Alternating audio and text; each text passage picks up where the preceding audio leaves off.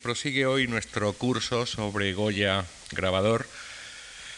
curso que continuará el jueves que viene, tal como está anunciado, y a pesar de las peculiaridades que sin duda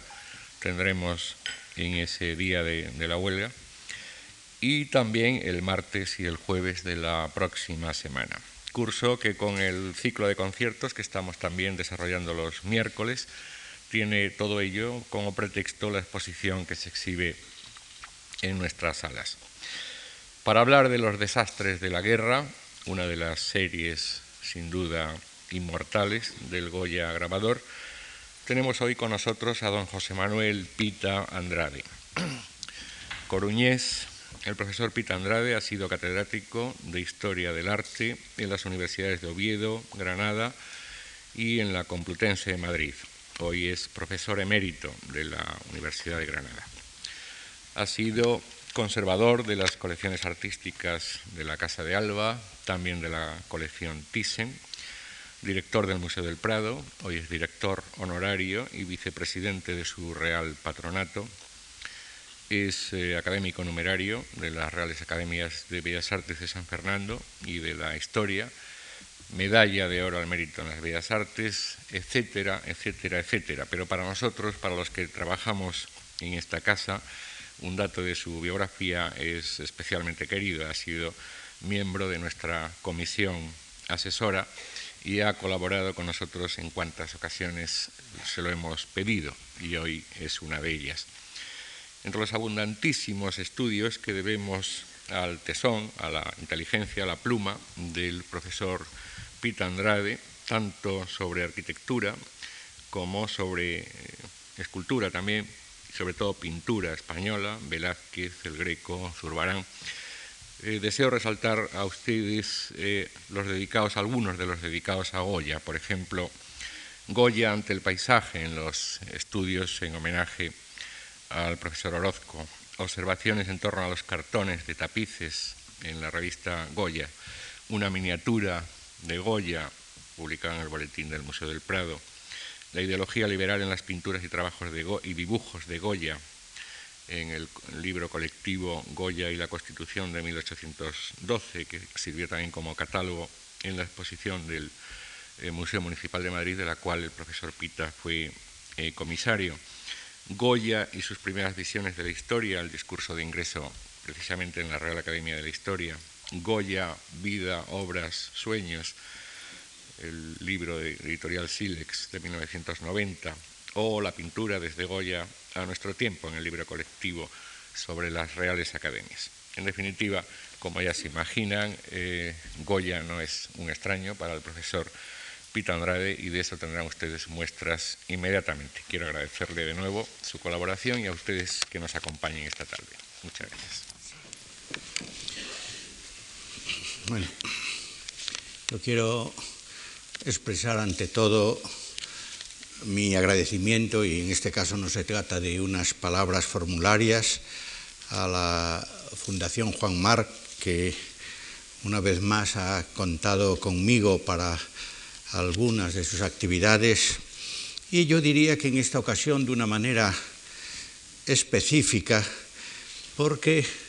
eh, me obliga casi a volver la mirada a un tema que en algunos momentos llegó a obsesionarme. La situación de Goya ante los grandes conflictos que vivió España en los albores del siglo XIX, pues viene a plantearnos una serie de cuestiones para saber en qué medida, para indagar en qué medida las circunstancias que vivió el artista pudieron pesar sobre su arte, sobre su estilo, y en qué medida también, y me parece que esto es muy importante, los grabados, los dibujos, pues pueden ofrecernos la imagen más íntima, más veraz, más profunda, más sincera de el gran pintor. Yo creo que para entrar en materia puede ser útil volver un poco atrás, muy poco, sobre todo sabiendo que una serie de queridos y competentísimos colegas me han precedido, pero volver un poco atrás para tener conciencia de lo que significó para Goya la puesta en órbita de la serie de grabados que llamamos de los desastres de la guerra, teniendo en cuenta algunas actividades anteriores en este campo. Desde luego, hoy nos vamos a situar en una etapa, en la etapa tal vez más tensa, conflictiva y dramática de su vida, entre 1808 y 1820. Quedaban atrás, como acabo de decir, fecundas experiencias en el campo del grabado. Recordemos que en el segundo semestre de 1778, después de haber superado el año anterior una grave dolencia, en una carta a Zapater le decía, me he escapado de buena, se habían puesto a la venta 11 estampas dibujadas, como dice el anuncio, grabadas con agua fuerte por don Francisco eh, Goya, pintor, cuyos originales del tamaño natural pintado por don Diego Velázquez existen en la colección del Real Palacio de esta corte. Yo creo que es interesante tomar este punto de arranque por el eh, carácter eh, peculiar, casi diríamos de copia, de interpretación un poco literal de obras ajenas, pero en este caso de Velázquez. Ya sabemos y se ha dicho muchas veces que Goya tuvo además como maestro a Rembrandt y en ese caso también habría que pensar en la huella que pudo haberle dejado Rembrandt en este caso. De aquel primer encuentro con el grabado, ya saben ustedes que eh, pasaríamos en el segundo lustro del siglo a esta impresionante y enriquecedora vivencia de la que saben ustedes mucho porque ya se habló aquí del tema eh, la semana pasada esa vivencia que quedó plasmada esplendorosamente en las 80 estampas de los, de los caprichos puestos a la venta en 1799. La aventura tuvo, sin embargo, vertientes muy negativas, ya también lo saben sin duda. Con escaso éxito económico, la oferta duró solo dos días y solo se despacharon 27 colecciones. En 1803 Goya acabó regalando, estas son sus palabras, las planchas al rey con destino a la calcografía, a fin de evitar, también son sus palabras, que cayeran después de su muerte en manos de los extranjeros, que son los que más las desean. Fíjense ustedes que es muy curioso la referencia al extranjero, el reconocimiento que eh, fuera de España eh, se desean sus obras. Esto lo dice en 1803, es decir, eh, apenas cuatro o cinco años después de, diríamos, el fracaso económico de, de esta aventura de Goya Grobador. Ya saben que pidió alguna recompensa para su hijo, para que pudiera viajar, Francisco Javier, esto es de, sobra conocido, y hemos de decir que en, todo, en toda esta actitud, en todo este pseudo donativo, lo que subyacía era la amargura de una denuncia a la Inquisición, una denuncia que eh, se produjo, que por otra parte no hemos visto confirmada en otros testimonios, pero que fue cierta porque a ella se refirió el pintor en una carta cuando estaba en Burdeos, una carta que dirigía a un amigo de París en 1825. Quiero llamar la atención sobre esto porque tal vez estos hechos, los que se relacionan con la impresión, la estampación de los dibujos, los que se relacionan con la ejecución de los dibujos mismos, pudieron tener bastante que ver con un periodo, diríamos, de silencio, de inactividad en este campo. Eh, piensen ustedes que el siglo XIX se inició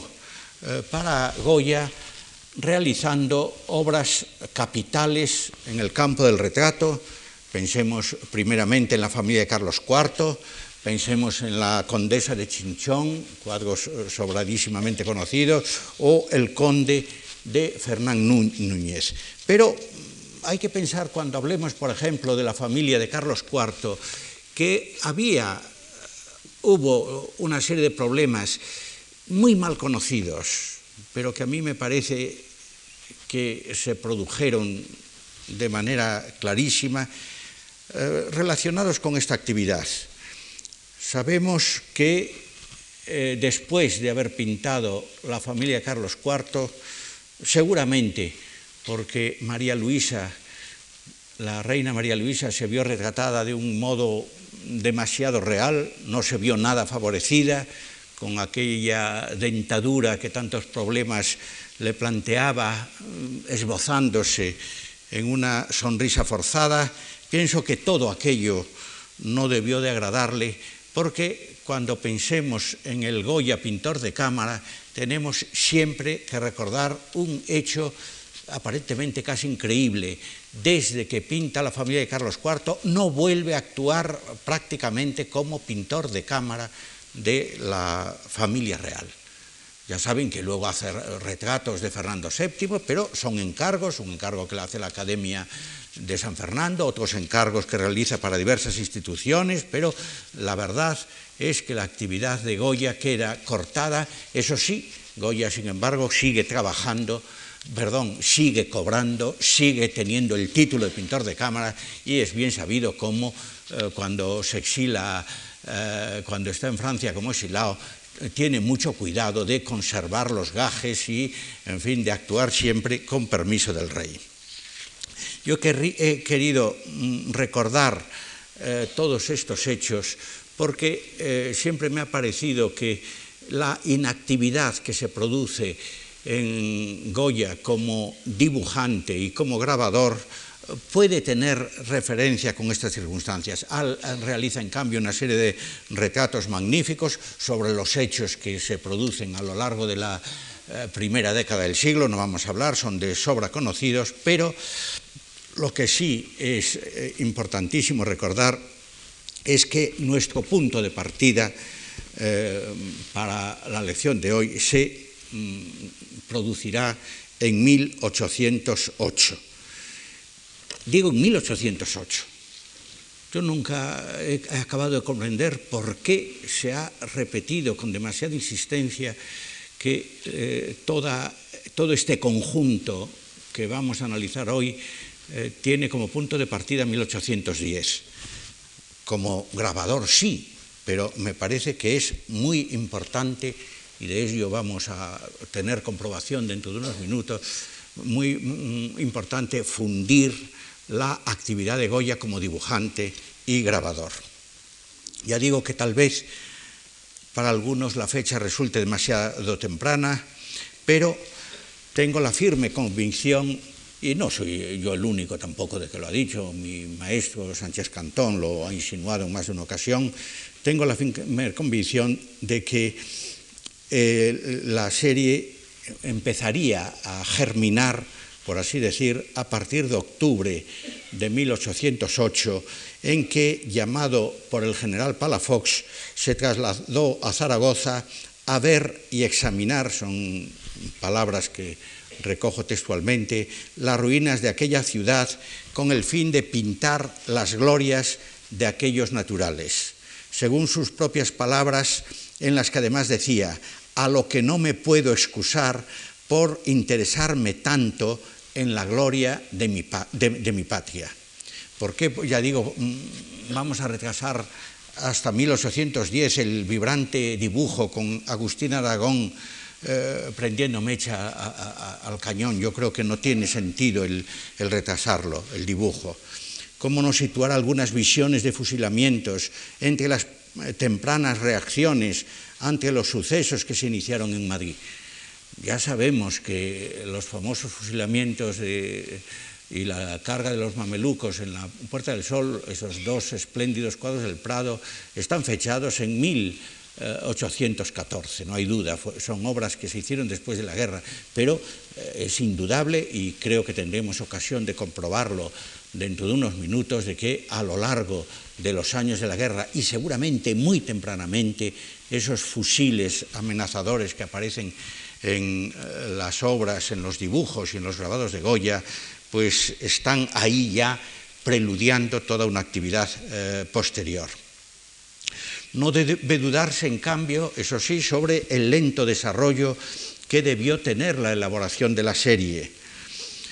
porque hay estampas con claras alusiones a hechos que nos llevan hasta el umbral de 1820, en que se inició tras el levantamiento de Riego el trienio constitucional. El conjunto de los aguafuertes ha de valorarse no solo teniendo en cuenta los diseños preparatorios, sino los que no llegaron a grabarse y los que integran el llamado álbum C,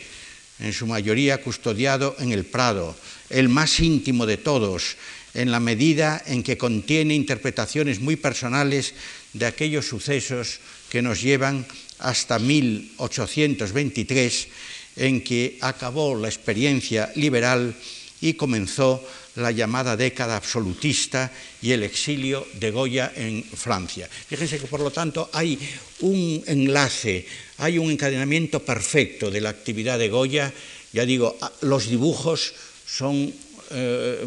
magistrales testimonios de lo que Goya sentía eh, en, lo más íntimo de su ser. Eh, siempre he pensado que, bueno, ha sido un hecho felicísimo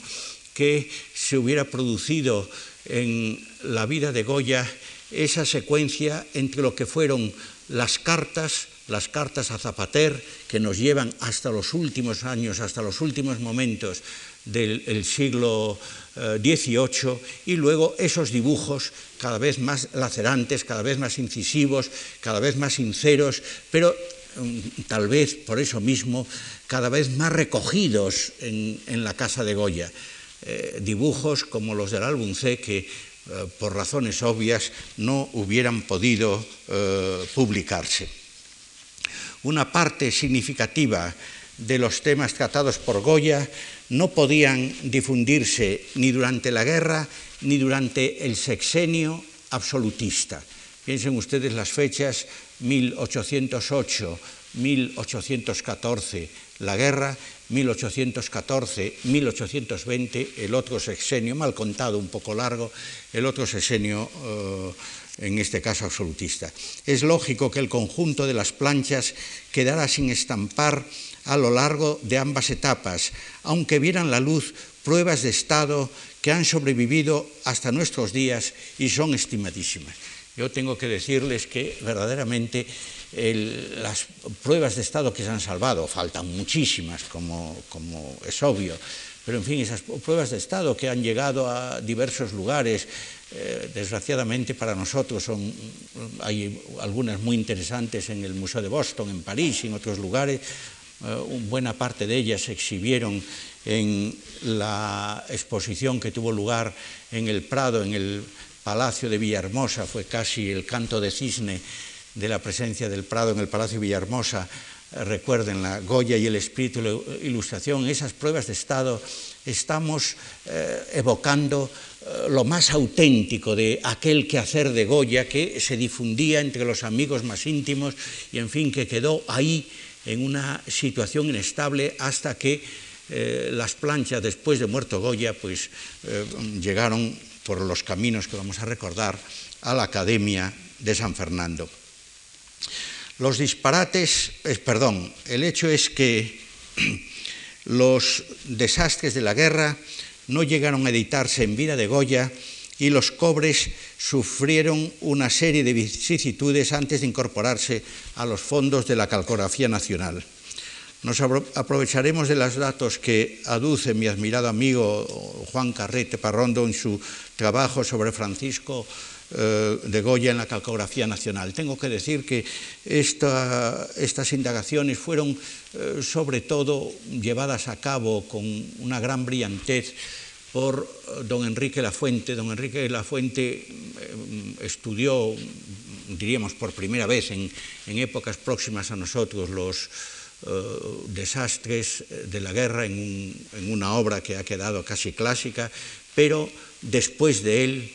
aparte de las aportaciones de, don Juan Carrete Parrondo, de los trabajos de Valeriano Bozal, de los trabajos de Jesús Avega, interesantísimas las eh, noticias que ha transmitido en Goya el espíritu de la, ilustración. Aparte de todo eso, pues eh, la obra pues, ha tenido una difusión, diríamos, una popularidad y al mismo tiempo ha quedado incorporada a la producción goyesca como una parte sustancial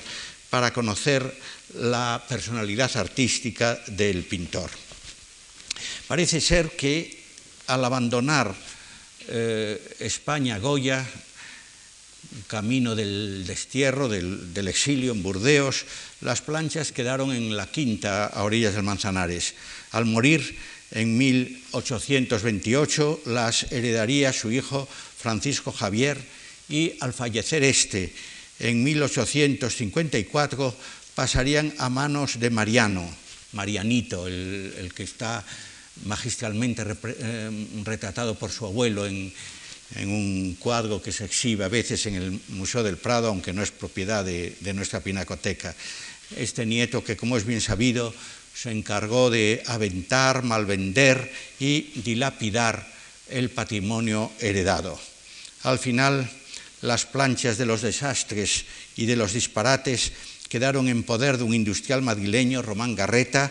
que pronto debió traspasarlas a Jaime Machen Casalins, quien el 19 de julio de 1856 las ofreció en venta al Ministerio de Fomento. En su escrito dice, entre las obras que dejó a su muerte el célebre pintor español don Francisco de Goya y Luciente, merecen grandes alabanzas de todos los hombres entendidos dentro y fuera del reino, los grabados al agua fuerte que representan los desastres de la guerra y caprichos fantásticos. Fíjense que aquí se emplea la palabra caprichos fantásticos, luego se dirá caprichos enfáticos y al mismo tiempo en este término de caprichos fantásticos a veces se incluyen a los mismos disparates. Hay una cierta confusión, ya saben que a, todo esto nombra los disparates tampoco está muy claro. Eh, cuando los editó la Academia de San Fernando, eh, los editó bajo el título al principio de Proverbio de estas dos preciosas colecciones eh, tan mm, llenas de genio y, originalidad, apenas existe alguno que otro ejemplar. Pueden, por lo tanto, estamos recordando el escrito en que se ofrecía el Ministerio de Fomento, considerarse como inéditas las composiciones al agua fuerte que los pocos profesores que las han visto estiman más que todas las obras del mismo autor en su género. El que suscribe tiene el honor de proponer OBE la adquisición de los 98 cobres. Se incluyen, por lo tanto, los disparates casi intactos de ambas colecciones, hoy propiedad suya exclusiva, pues no teniendo medios de publicarlos en España, ¿eh? estamos en un momento en que, bueno, las cosas ya habían cambiado, dice, bueno, también por falta de, de, buenos estampadores y no queriendo, por otra parte, enviarlos a estampar a Francia por temor de que allí le defrauden de una considerable parte de los ejemplares, pues solicita, en fin, lo ofrece a la Academia. Bueno, tengo que decirles, voy a abreviar un poco, que la Academia, en su sección de pintura y un dictamen conocido, ya aconsejó eh, en octubre de aquel año la adquisición en 24.000 reales, pero el hecho es que eh, la colección, por unos hechos u otros, no se adquirió y tenemos que esperar a 1862 para que tenga lugar la adquisición de los 98 cobres en 28.000 reales. Las dilaciones eh, que se produjeron hasta que la colección pasó a la academia se compensaron rápidamente porque, eh, vean ustedes que desde 1862 a 1863, en que se publicaron los desastres por primera vez completos, pues eh, pasó muy poco tiempo. Eh, sobre lo que fue esta colección, sobre lo, que, sobre lo que fue la fortuna de los desastres en este último tercio del siglo XIX, pues tenemos muchas más noticias. Hay un libro que yo siempre he leído con mucho gusto, una monografía sobre Goya,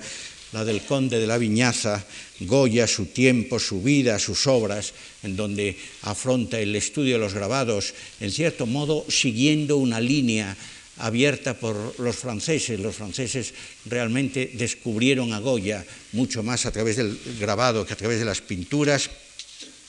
Pues el conde de la Viñaza nos mm, dice que la, la, elaboración de los desastres ocupó a Goya hasta 1820, en que fueron grabadas algunas de las láminas, según se deduce de su comparación con otras que llevan fechas de años anteriores. El número de planchas fueron 82, es muy curioso porque después de las planchas que ustedes ven eh, expuestas en, las salas eh, que reúnen toda la colección grabada de Goya, pues hay algunos dibujos que, como ha visto muy bien Gassier, fueron sin duda grabados y esas planchas no se conocen. Y ya saben ustedes que hay, diríamos, al lado de eh, las 80 planchas, las que terminan la serie que se publica en el año 63, hay algunos, los que se han llamado eh, desastres originales o mm, lo que queda dentro de lo que se ha llamado eh, caprichos enfáticos. Hay estampas sueltas por un lado y por otro, unos prisioneros, en fin, es un tema que no podemos tocar porque el análisis de esta cuestión nos llevaría todo el tiempo de que disponemos y que ya empieza a ser muy corto. Hay un ejemplar que poseyó Carderera, eh, hízose bajo la dirección de Goya, de, plancha, de, grabados, quien lo regaló a um, Ceán Bermúdez para que censurase los epígrafes y ordenase las pruebas eh, correctamente. Es un conjunto de pruebas de todos los cobres. Lo único que de los años de Goya ya sé de esta serie son pruebas esparcidas, difíciles de adquirir, etc. En realidad, ya digo que el tema es muy complicado. Eh, están ahí esos, mm, esas pruebas de estado sueltas, eh, dispersas en lugares muy distintos y que además alcanzan unos precios enormes, altísimos. En fin, hemos de decir que Ceán aquel conjunto le tituló Fatales consecuencias de la sangrienta guerra a España con Bonaparte y otros caprichos enfáticos en 85 estampas inventadas, dibujadas y grabadas por don Francisco de Goya. Los desastres, ya digo que permanecieron desconocidos. Eh, se hizo una primera tirada de 500 ejemplares, en un papel marquilla blanco. Ya saben que para diferenciar las tiradas habría eh, que recurrir al magnífico libro, a la magnífica monografía de Tomás Harris, que eh, supo señalar las pequeñas diferencias que entre, unas ediciones y otras. Tampoco voy a hacer aquí el recuento de las diversas mm, ediciones que se han hecho hasta nuestros días a partir de de la de 1863. Lo que sí podemos eh, reconocer es que esa colección que llamamos Desastres de la Guerra nos ofrece eh, visiones de lo que fue la guerra, pero mucho más. Por eso hay que prolongar eh, la fecha hasta 1820, es decir, se inscribe el sexenio absolutista. Y luego, bueno, pues la utilización de la terminología de caprichos enfáticos para las planchas a partir de la número 65, pues podría eh, resultar lógica, podría tener sentido. Sin embargo, hoy me voy a permitir una cosa, como tienen ustedes eh, a la vista toda la colección ordenada, mm, en fin, por, con el orden que, que apareció en las diversas ediciones que se han hecho, yo me voy a permitir establecer unos bloques, unos conjuntos de temas, porque eh, me parece que eh, gana, puede ganar en interés, o mejor dicho, en expresividad, lo que eh, significa el conjunto. Porque el hecho cierto es que de una manera desigual, de una manera evidentemente desigual, Goya pues abarcó, afrontó temas distintos, a veces eh, estaba desarrollando temas, qué sé yo, de la guerra y interrumpía algo para referirse a, otros hechos que le habían dejado huella. Eh, por otra parte, digo que, los números de, de las estampas son desiguales y en ese sentido, pues yo me voy a permitir hacer una cosa, es presentárselos a ustedes, eso sí, cuando es posible, he tenido que Eh, suprimir muchísimas diapositivas, piensan que son eh, 80 grabados con mm, algún testimonio comparativo que vamos a hacer, pues no acabaríamos nunca, pero ya digo que vamos a establecer unos criterios temáticos, reconociendo, eso sí, que en estos, eh, en estos desastres para la guerra, Goya nos ofrece algo novedoso en relación con los caprichos, y es que las secuencias entre unos caprichos y otros, como supo ver ya eh, don Enrique Lafuente muy bien, eh, son muy claras. Es decir, hay a lo mejor veces en que dos, tres y hasta veces cuatro caprichos pues se relacionan unos con otros. Es decir, la explicación de uno necesita del corolario del capricho siguiente. Esto mm, prácticamente es una novedad, aunque vuelvo a repetir a, costa de ser reiterativo que hay sus cortes, hay en realidad pues una serie de fisuras. Por otra parte, yo también llamaría la atención sobre otro hecho curioso y es que en algunos de los, de los grabados, de las estampas de, de esta serie, pues vemos cómo Goya se vuelve hacia atrás, es decir, está recordando experiencias anteriores, está, por ejemplo, evocando eh, lo que había hecho en los caprichos o incluso volviéndose eh, más atrás. Pero eh, puede resultar más expresivo seguir paso a paso esta selección, vuelvo a decir, podando muchísimo, suprimiendo muchísimas cosas que he hecho eh, partiendo, vuelvo a decir, de, una serie de bloques. El primer bloque estaría formado fundamentalmente por los caprichos que se relacionan con, con la guerra, es decir, los que mm, de una manera esencial eh, podían llamarse los desastres de la guerra, aunque eh, tampoco para no perder tiempo no vamos a ir releyendo todos los títulos, en fin, tendremos que saltar bastante porque en cambio me detendré en algunas observaciones que pueden ser útiles y, en fin, en la medida de que algunas de ellas pues, son personales, pues pueden eh, ser objeto hasta de materia de discusión. Vamos a ver la primera, por favor.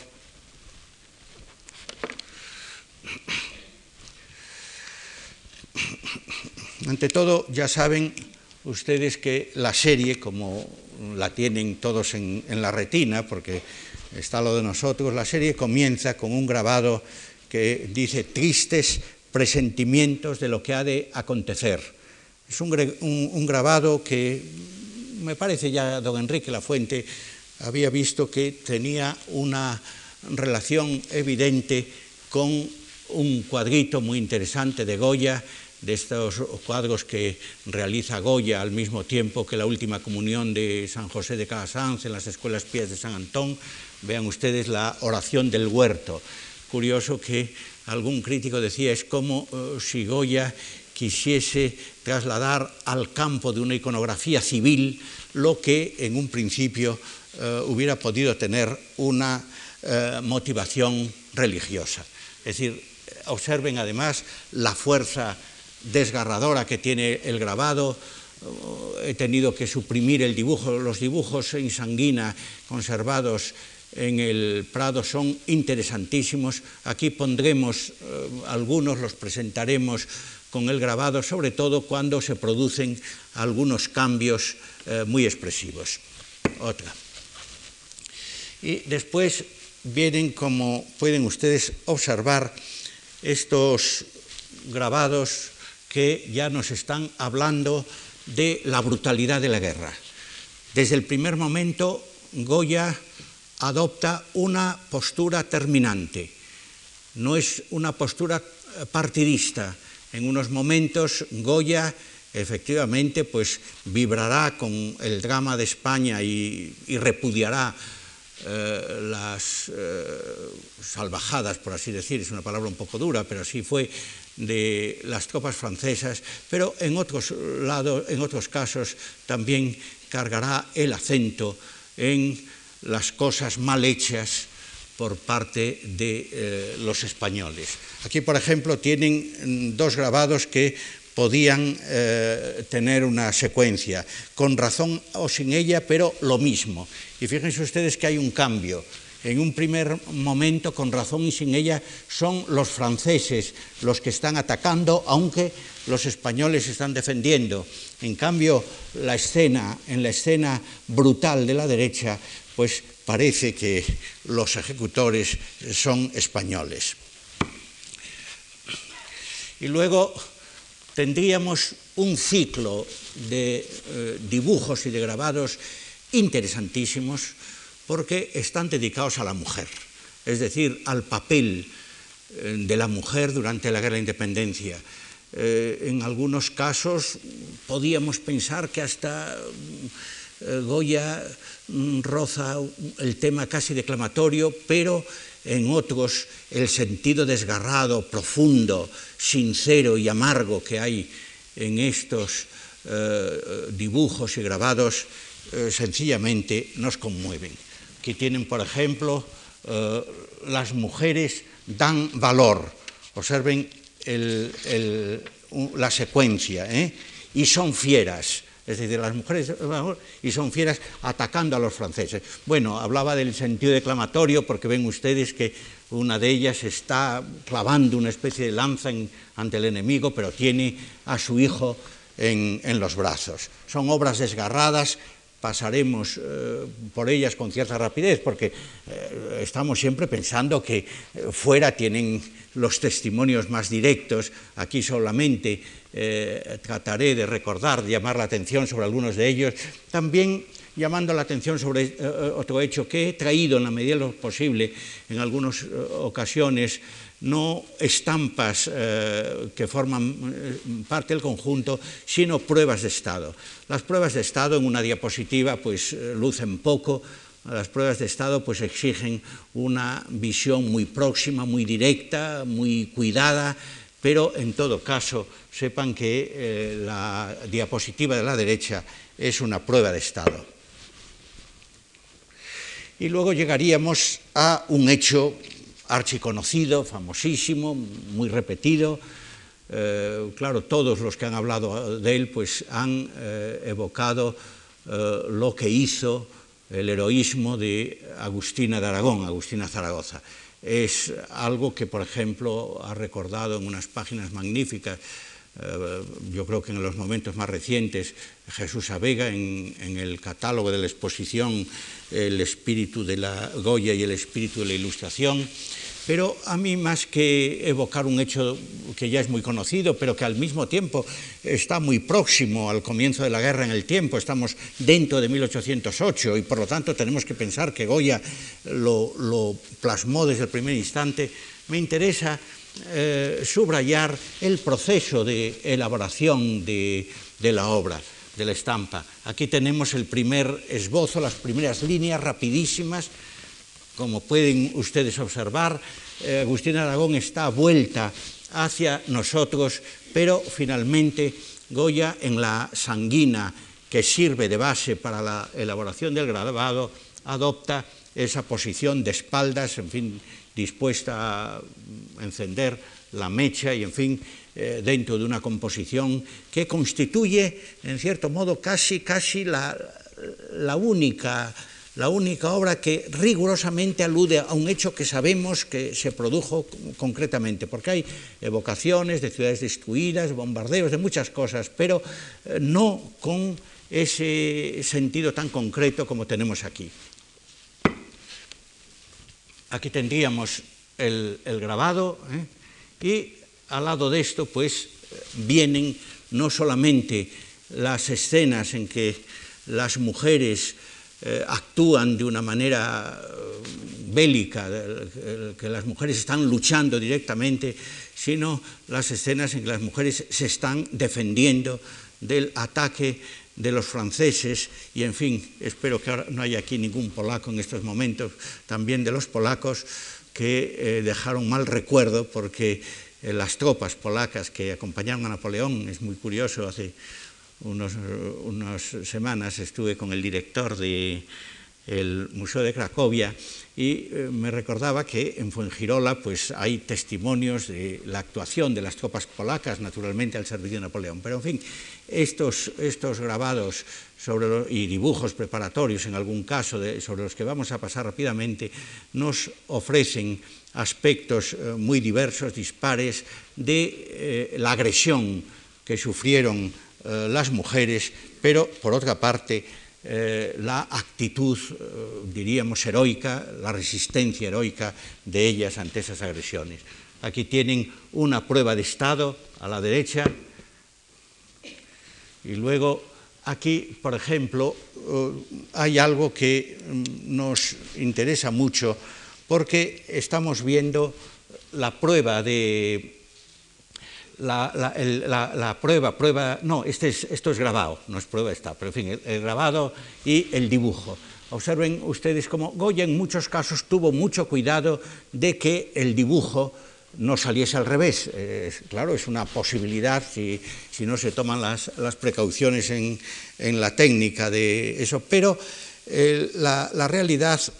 la realidad es que en este caso pues es muy interesante cambiando naturalmente las, eh, las posiciones, ver también cómo cambian los fondos. Por ejemplo, vean ustedes cómo se sacraliza un poco la escena con una, una iglesia, un campanario, una espadaña con una campana en, el grabado, cosa que nos falta, mientras que la escena adquiere toda su violencia en el, en el dibujo. Son motivos que eh, verdaderamente nos están hablando de esa fuerza con que Goya supo afrontar todos los temas. Aquí tenemos otro de los, eh, eh, de los momentos, diríamos, no de violaciones, sino de ataques a, las mujeres. Yo en estos casos lo que diría, lo que llamaría la atención era sobre el valor que al llegar al grabado concede Goya al marco arquitectónico. Es un hecho que mm, podemos decir que subsiste, que se mantiene a lo largo de muchas obras de Goya, incluso de pinturas. Goya tiene en cuenta la arquitectura del modo más funcional, del modo más sobrio posible, no solo en algún caso excepcionalísimo. Yo quiero recordar algo en la cartuja de Aula Dei, tenemos yo que sé, columnas con, con rasgos más o menos clásicos. Lo normal en Goya son pues arcos, son cubos, son semiesferas, pero en este caso, en el caso de los dibujos y de los grabados, sobre todo de los grabados, teniendo toda su fuerza para eh, expresar muy bien los volúmenes. Al mismo tiempo, tenemos que eh, llamar la atención sobre algo que tocó aquí en la primera lección y que, sobre lo que no voy a, insistir ahora, sobre el valor que tiene el agua tinta en estos eh, desastres de la guerra, justamente para conseguir mayores efectos en fondos oscuros, contrastes entre luces y sombras.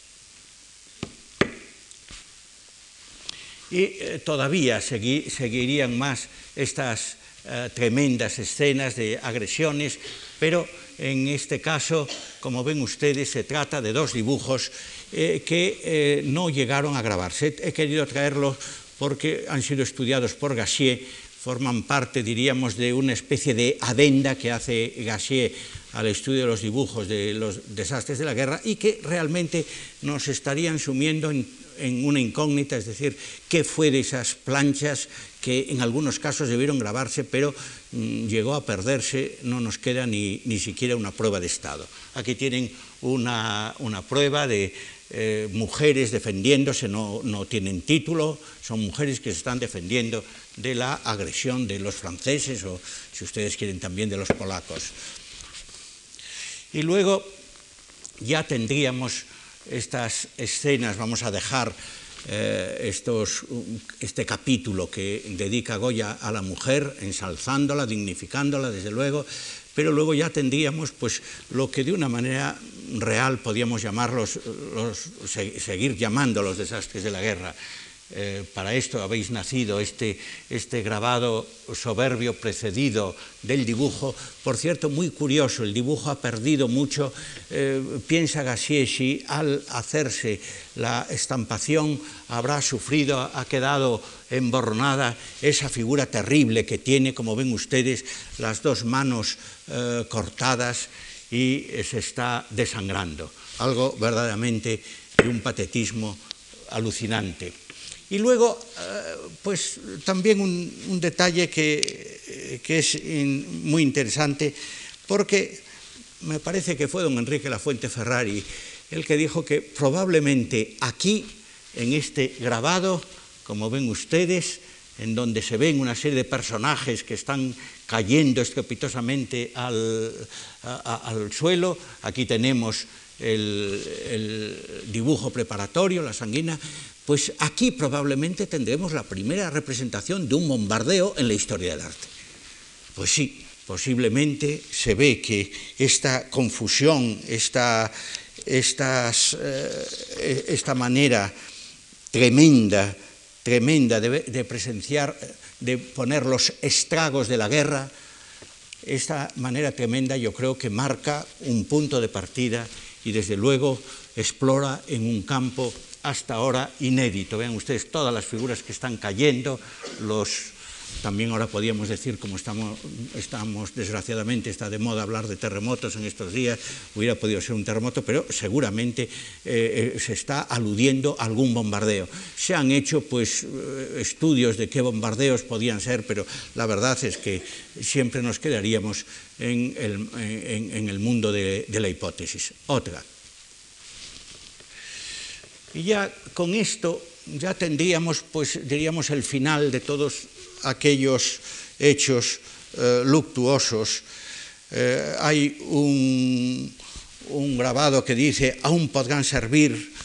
se trata de los heridos que se llevan, que luego pueden servir para, para eh, que se curen o, en fin, que se medio curen y se puedan lanzar de nuevo al combate. O también tienen ustedes eh, otro testimonio, eh, también estos. Fíjense ustedes que es, aún podrán servir el anterior, también estos el que tenemos delante. Y así realmente entraríamos en una serie de grabados eh, interesantísimos por uno de esos problemas que siempre ocurren cuando se hace una selección de diapositivas, pues realmente me quedaron fuera de, de, Madrid, cuando llegué a Madrid pues quedaron en Granada, dos que son conocidísimos, pero que ustedes los pueden ver, pero oh, que vale la pena recordarlos ahora. Me refiero a un, grabado del que hay dibujo preparatorio oh, extraordinario, que se titula Populacho, en donde mm, unas gentes están clavando como una lanza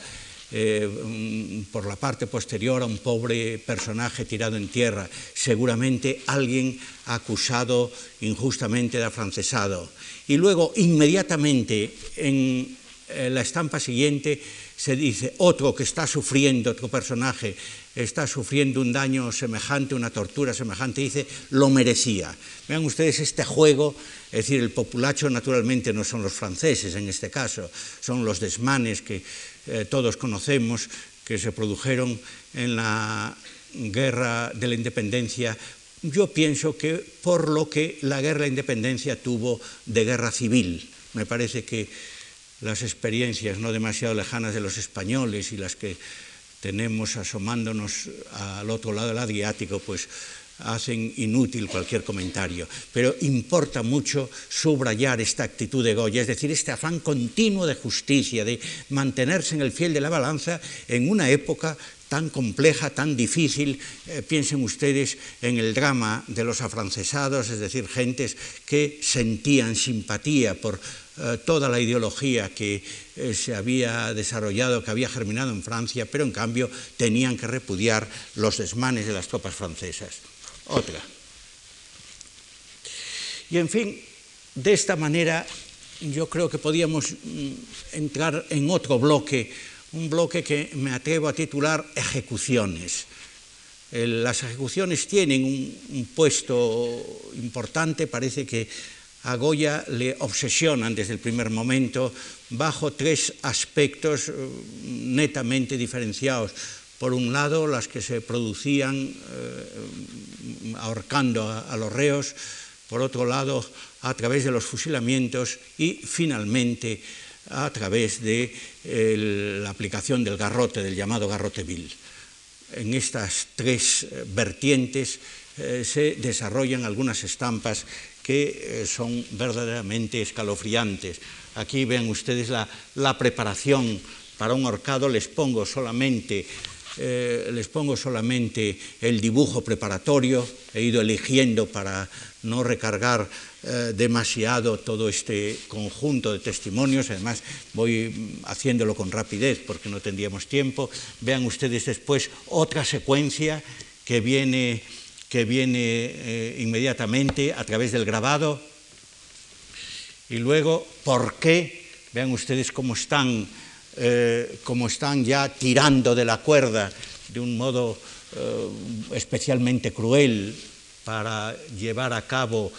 el sacrificio. Y finalmente otro que se titula Tampoco lo estamos viendo a través de una prueba de estado en donde realmente este personaje eh, colgado pues ha hecho pensar a algunos críticos en la huella que pudo dejar sobre Goya la obra de Calot este, este francés que, nos, que había realizado un, una serie de grabados en donde justamente la serie de horcados de la guerra tenían importancia, una serie que se tituló precisamente Miserias de la guerra. De todas formas, si analizamos y comparamos unos, unos grabados con otros, pienso que la, la conexión, la relación es eh, mera coincidencia. Y luego entraríamos en, los grabados que aluden, los dibujos preparatorios, los grabados que aluden a fusilamientos. Y aquí tendríamos que tocar esa cuestión que, está en el aire, que eh, no consiente comprobación alguna, pero que, que hay que admitirla. Un cuadro como los fusilamientos del 2 de mayo es más que probable que hubiera sido pergeñado eh, tal vez en 1808. Ya eh, tiene un librito, don Enrique Lafuente Ferrari, mm, magnífico, se lee con gran interés, eh, que fue publicado antes de que don, don, Francisco Javier Sánchez Cantón hubiera descubierto, hubiera tenido la fortuna de que llegaran a sus manos unos documentos decisivos sobre la, compra de la Quinta del Sordo a orillas del Manzanares. La compra se produjo en 1819, por lo tanto eh, no podía, de ninguna manera podía Goya eh, mm, haber ido desde la finca del Manzanares, como dijo en uno de sus cuentos Antonio de Trueba, con un criado, con un farol y para que nada faltara un trabuco naranjero a ver las escenas eh, dramáticas o por lo menos los cadáveres que se amontonaban en la montaña de Príncipe Pío. Eso no ocurrió porque, en fin, los documentos hablan y se demostró que la especie era falsa, que desde la finca del Manzanares no pudo salir porque no pudo ir Goya porque no tenía,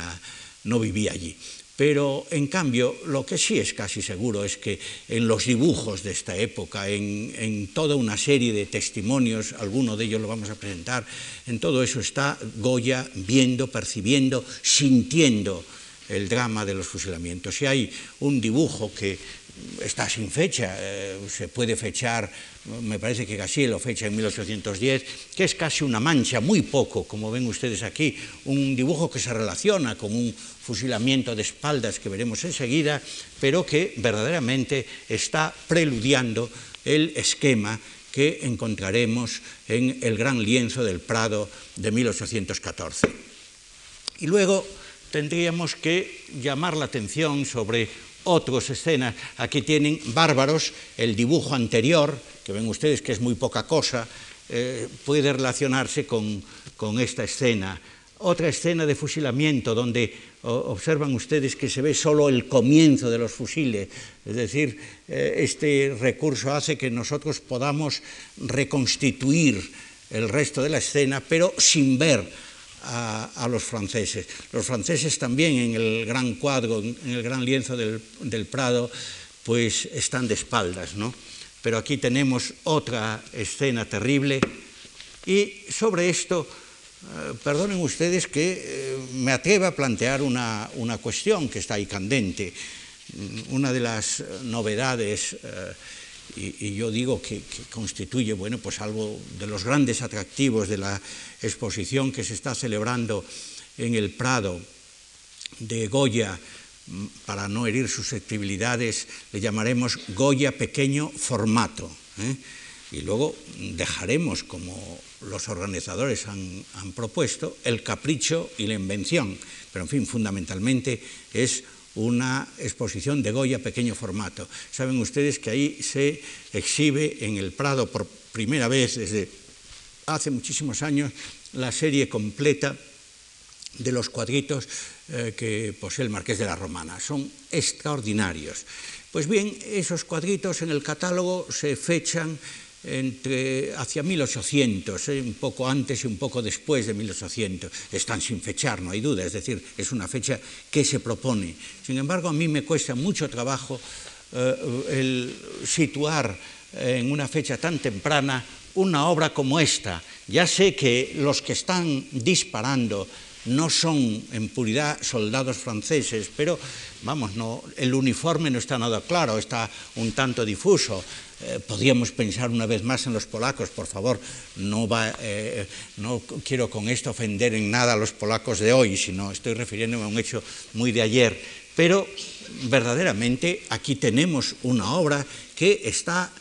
rezumando todo ese clima, todo ese patetismo, todo ese drama que Goya vivió en la Guerra de la Independencia. Yo no sé si habría que plantearse el problema de reconsiderar esas fechas, aunque en general eh, eh, los cuadros de Goya de pequeño formato pues, eh, plantean una serie de dificultades que no son del caso, ahora no voy a, tratar ahora vean ustedes otros, otros grabados que en realidad pues pueden emparejarse perfectamente con este cuadrito que se exhibe ahora y desgraciadamente ya por no mucho tiempo en el Museo del Prado. Otra. Y luego otro, otro modo de, de morir, otro modo de matar, es el garrote. Y ahí eh, encontraríamos una vez más un testimonio de lo que Goya va haciendo a través de su vida y es mirar hacia atrás, esa vuelta al pasado, esa reviviscencia de experiencias que a veces están muy distantes. Ya saben ustedes que uno de los primeros grabados, eh, también que creo que está en la exposición, que realiza Goya, pues casi casi coetáneos de los grabados de Velázquez, pues es este ajusticiado, este hombre que muere eh, en el garrote vil, vean ustedes que la semejanza, naturalmente, que eh, no, no, se puede añadir mucha imaginación a un tema así, pero vean ustedes la relación con, con el, que aparece en los desastres de la guerra, es evidente. Pero es algo que a Goya le obsesiona de una manera continua y no solamente va a aparecer en otros grabados de la serie, sino que lo vamos a encontrar en algunos dibujos, en esos dibujos impresionantes, lacerantes, verdaderamente lacerantes, del álbum C. Es una de las grandes joyas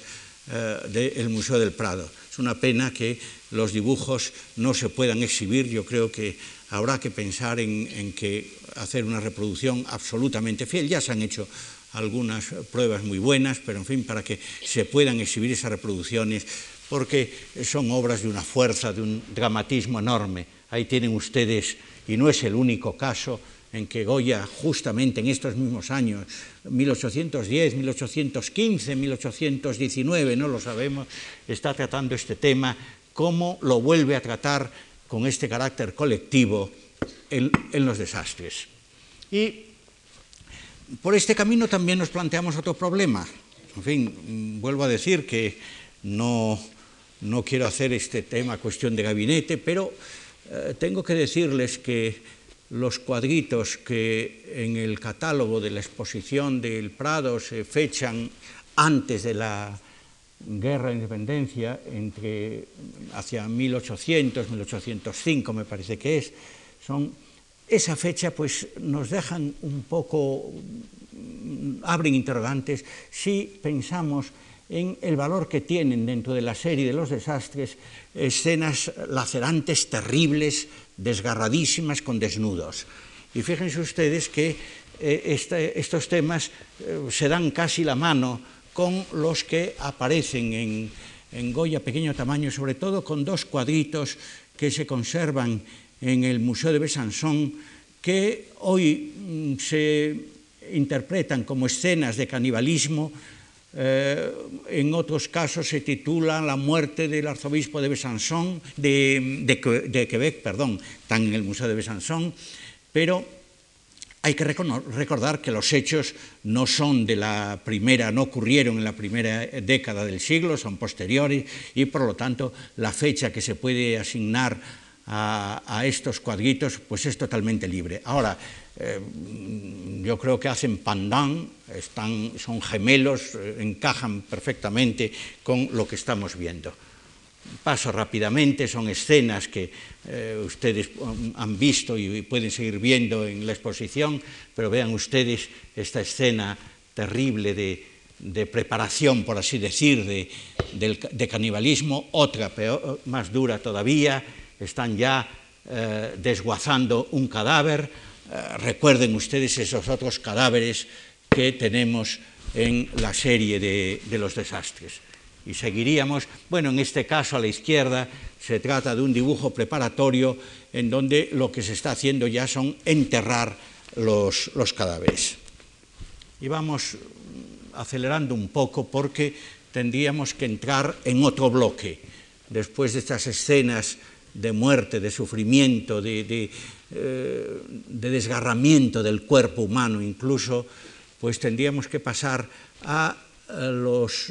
grabados y dibujos que evocan el hambre en Madrid, un hambre vivida especialmente en 1811, un hambre que, bueno, a, muchos uh, les tiene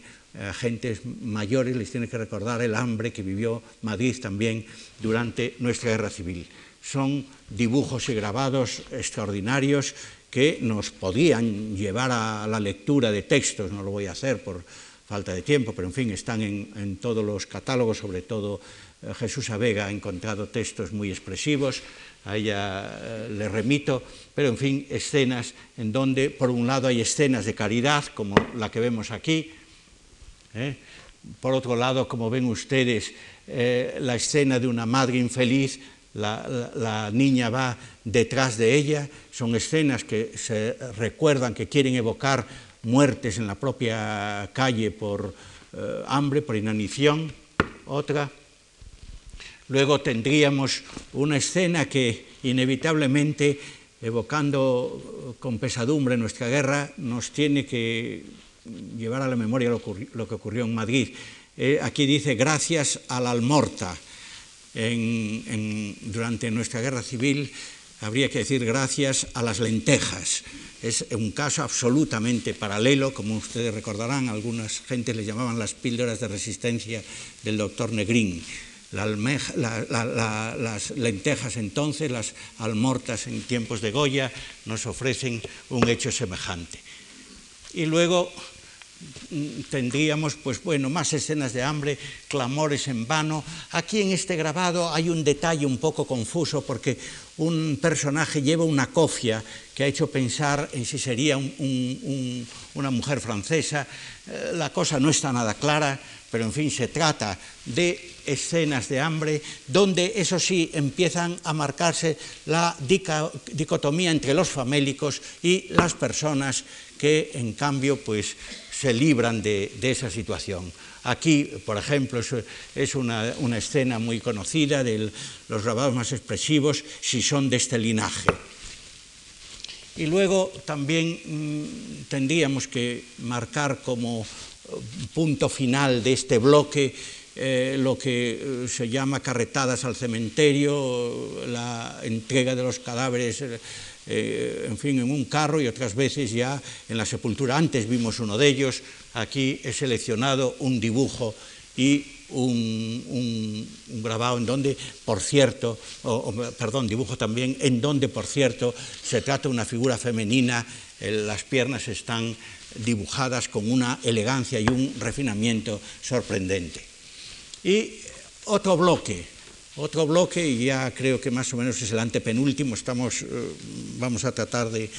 mm, ya de terminar lo antes posible, porque la riqueza, el contenido de este conjunto es extraordinaria, estaría formado por la crítica religiosa,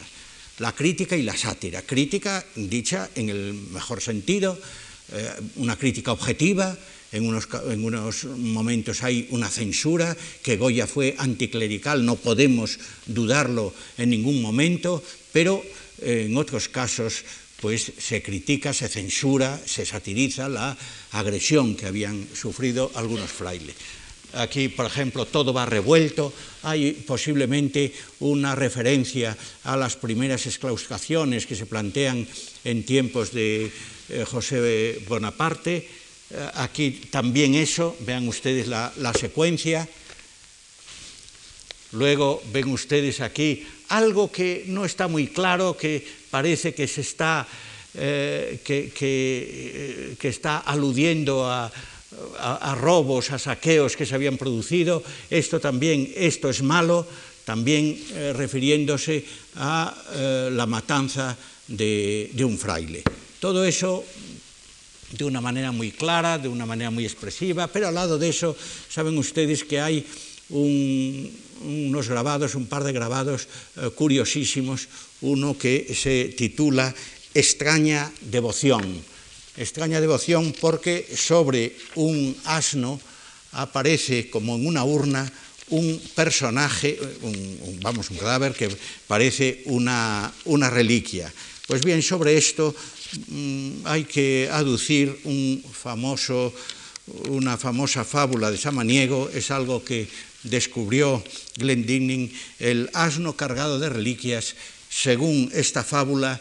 eh, se referiría al hecho de que eh, la adoración que eh, sufre, vamos, de que son objeto las, las reliquias, Parece como si el asno creyera que fueran dirigidas a él. Le voy a leer unos versos. De reliquias cargado, un asno recibía adoraciones, cual si a él se hubieran consagrado, reverencias, inciensos y oraciones. En vano lo grave y lo severo que se manifestaba, hubo quien conoció que se engañaba y le dijo, de vuestra vanidad, vuestra locura, el reverente culto que procura tributar cada cual a este momento no es dirigida a vos, señor jumento. Sin embargo, sin embargo,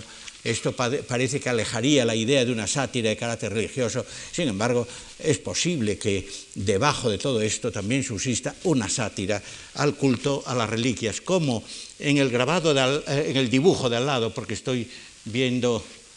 el de al lado, hay una cosa, vean ustedes el grabado mejor, está mucho más claro en la exposición, lo que se ven eh, son unos personajes vestidos con casaca que están llevando a hombros una imagen. La imagen está eh, pues acostada, es decir, no está de pie, pero cabría pensar si ahí eh, quiso Goya pues criticar las procesiones como una forma eh, de manifestación religiosa que podía estar eh, sometida a censura. Y luego algo más, algo más porque en, uno de los grabados nosotros eh, vemos a un personaje, a un, clérigo en la, cuerda floja. Pues bien, es bien sabido que el dibujo original nos da la clave. No se trata de un, clérigo cualquiera, se trata nada menos que del Papa, y se trata em, casi con seguridad del Papa Pío VII. Goya hace una crítica de la actitud que Pío VII había adoptado con relación a Fernando VII. Vean ustedes que el, el, dibujo no puede ser más expresivo y nos mm, acerca de una manera definitiva a ese doble lenguaje a que nos estamos refiriendo. Otra. Y vamos llegando al final. Tengo que decirles que en la serie de dibujos del álbum C, es decir, dibujos no grabados, abundan eh, las críticas a frailes, a el momento de la exclaustración, eh, va, si no me engaño, va a colgar el hábito. Hay, como ven ustedes, una crítica al fraile que está pesando sobre el pobre campesino. Esto, por cierto, podía relacionarse con algunos grabados que encontramos en los caprichos y que a su vez se inspiraban en grabados italianos, pero en fin, todo esto nos está acercando al verdadero sentir de Goya. Y eh, también incluso esta procesión da vida a un grabado y todo ello relacionándose, acercándonos a lo que vamos a encontrar en las pinturas negras, eh, la procesión a la fuente de San Isidro. Otra. Y con esto llegaríamos a un momento en que vuelve Goya la mirada a ese mundo eh, de monstruos, a ese mundo de seres alados, eh, murciélagos, vampiros, como quieran ustedes llamarle, lechuzas, en fin, todo ese mundo que eh, aparece como fondo del famoso grabado El sueño de la razón produce monstruos. He aquí que, por lo tanto, la fantasía tiene una parcela muy concreta, muy continua en el conjunto de los desastres. No vamos ya a analizarlo porque nos hemos pasado de tiempo, pero fíjense ustedes en todos ellos, las resultas son críticas evidentes de eh, cómo quedó España después de la sangría de la guerra. ¿Qué resultas hubo? Pues nada menos que eh, la dictadura de eh, Fernando VII. Otra. Y luego aquí, dentro de esto, pues el buitre carnívoro, voy a llamar la atención nada más que sobre él, pero ustedes pueden ver los demás. El buitre carnívoro que está azuzado por detrás con un tridente podría ser eh, el mismo Napoleón, pero la cosa no está nada clara, nos hace pensar en ese gigante, en ese coloso que tenemos en un cuadro del Prado, que también se expresa en un grabado de Goya del que se conoce solo, que yo recuerdo una estampa en la Biblioteca Nacional de París, pero en fin, son todos temas que eh, aluden a un hecho que al final, y con esto llegamos ya definitivamente al final de, este, de esta charla, este recorrido, pues todo esto nos lleva al final a algo triste para eh, Goya. Eh, nos acercamos a los últimos años del siglo, perdón, del siglo, de la década, del sexenio, vamos a decir, el sexenio que se había iniciado en el año 14. En Goya siente esa pesadumbre de cómo la libertad había muerto, murió la libertad, la verdad o la constitución. Pueden ustedes utilizar seguramente estas tres eh, explicaciones, aunque en el grabado dice murió la verdad, ven ustedes cómo la entierra con una cierta satisfacción. Ahí un obispo que está bendiciendo a ese cadáver de la verdad, pero hay un hálito de esperanza y ese hálito de esperanza lo encontramos tanto en el dibujo como en el grabado que pone si resucitará, si resucitará, bueno, pues, pues esto nos, está situando en el año 20, nos está situando en el, levantamiento de cabezas de San Juan por, Riego. Y nos hace pensar una vez más en el personaje que antes aparecía como muerto, que aquí aparece con un halo de luz, si será ese otro personaje, y vuelvo atrás un instante, no, la próxima, ese otro personaje que eh, primero encarnó la verdad y luego pudo encarnar en 1812 o 1813 nada menos que una alegoría de la Constitución. Se trata de un cuadro conflictivo, el de la derecha, que se conserva en el Museo de Estocolmo, que se exhibió en Madrid hace unos años, en el Museo Municipal, un cuadro de gran tamaño. Eh, Leonor Sayer ha pensado, y yo creo que tiene razón, que eh, al transformar esta composición muy anterior, Goya lo que quiso fue evocar la Constitución eh, esta matrona lleva un pequeño librito, sería un ejemplar de diminuto de la Constitución, de los que se conocen, eh, ejemplares que alguno está en el, en el, Museo Municipal. Vean ustedes que responde a un tipo que Goya desarrolla precisamente en estos años. Y así llegaríamos a el grabado final. Esto es lo verdadero, es un grabado que queda fuera de la serie son de esos grabados, diríamos, adicionales, aquí figura como tal, en donde naturalmente la justicia, la paz eh, se están hermanando, se dan un abrazo, la verdad, podríamos decir, la Constitución está abrazando a este trabajador. Y todo eso tiene una consecuencia en unos dibujos, unos dibujos de los cuales, y con esto ya termino de verdad, eh, les pongo a ustedes dos. Uno que es naturalmente una alegoría de la paz y de la justicia. Aquí tienen ustedes cómo eh, aparece en un halo de luz la balanza de la justicia, mientras que ah, en, la parte de la derecha este otro dibujo nos muestra a un personaje que sí lleva la balanza de la justicia, pero eh, con un aire, valga la redundancia, justiciero. Lleva también un látigo, con ese látigo va eh, apartando o va dando latigazos a unos, eh, una especie de cuervos y debajo se lee divina razón, no dejes ninguno. Con esto llegamos al final de esta gran experiencia de Goya y llegamos al umbral de la próxima experiencia que eh, será abarcada pasado mañana por el profesor Carlos eh, eh, perdón, Francisco Calvo Serrayer, cuando nos hable de los disparates. Nada más, muchas gracias.